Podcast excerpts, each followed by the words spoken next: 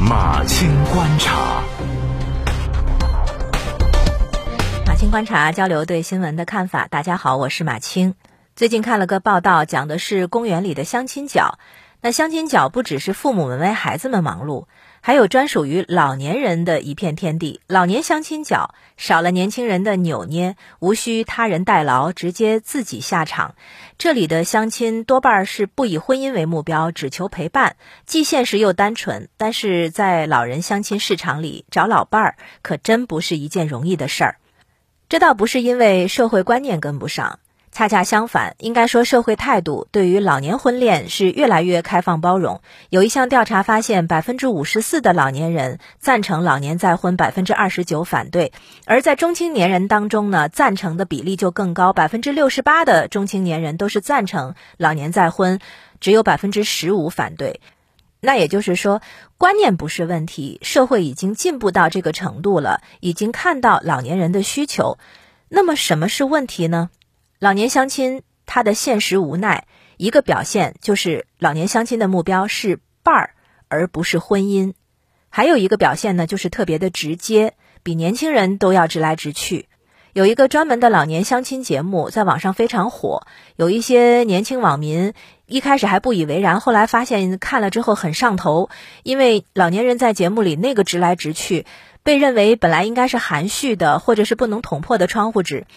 他们都能很泼辣的你来我往，毫不加遮掩的就谈了出来。不管是身体状况、退休金多少、谁做家务、谁照顾谁，甚至有关生理需求和生育的要求，那都是直截了当，看不上直接怼，看上的直接牵手。而在相亲角观察到的老年人对待相亲的态度，虽然没有节目当中的那些搞笑成分啊，但是也有一种特别的人间清醒。首先就是对身体健康特别在意，这是一切的基础。然后就是退休收入、房产如何，一定都是最先问的。这两点其实跟老年人对伴儿的要求有关。既然是伴儿，那身体不好或者没有收入，这个伴儿就会变成包袱。所以相亲角里有年纪很大的老人，身体不好，可收入不错，那依然无人问津。因为同来相亲的老人们也会劝他说：“你花钱找保姆比找伴儿要容易。”年轻人相亲当然也是先谈条件的，这个跟相亲这种方式有关。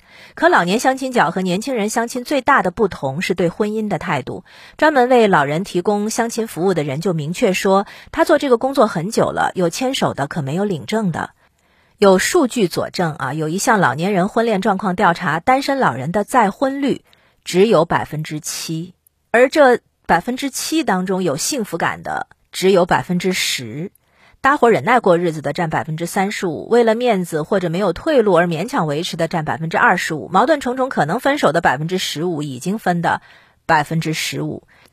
为什么会出现这样的状况呢？主要是因为人到老年啊，再婚它不是两个人的结合，甚至不是两个家庭的结合，而是这两个人大半辈子走过来，他所有的人际关系和财产关系的重新缔结。这个过程那比年轻人结婚要复杂的多了。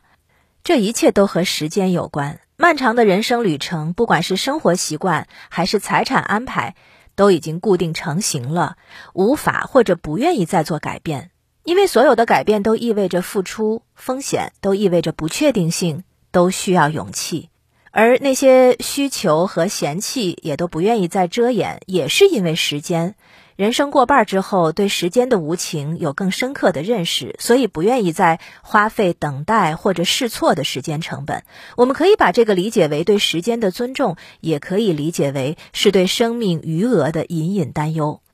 所以王尔德说的对，老年的悲剧不在于一个人已经衰老，而在于他依旧年轻。这里的衰老和年轻都有所指。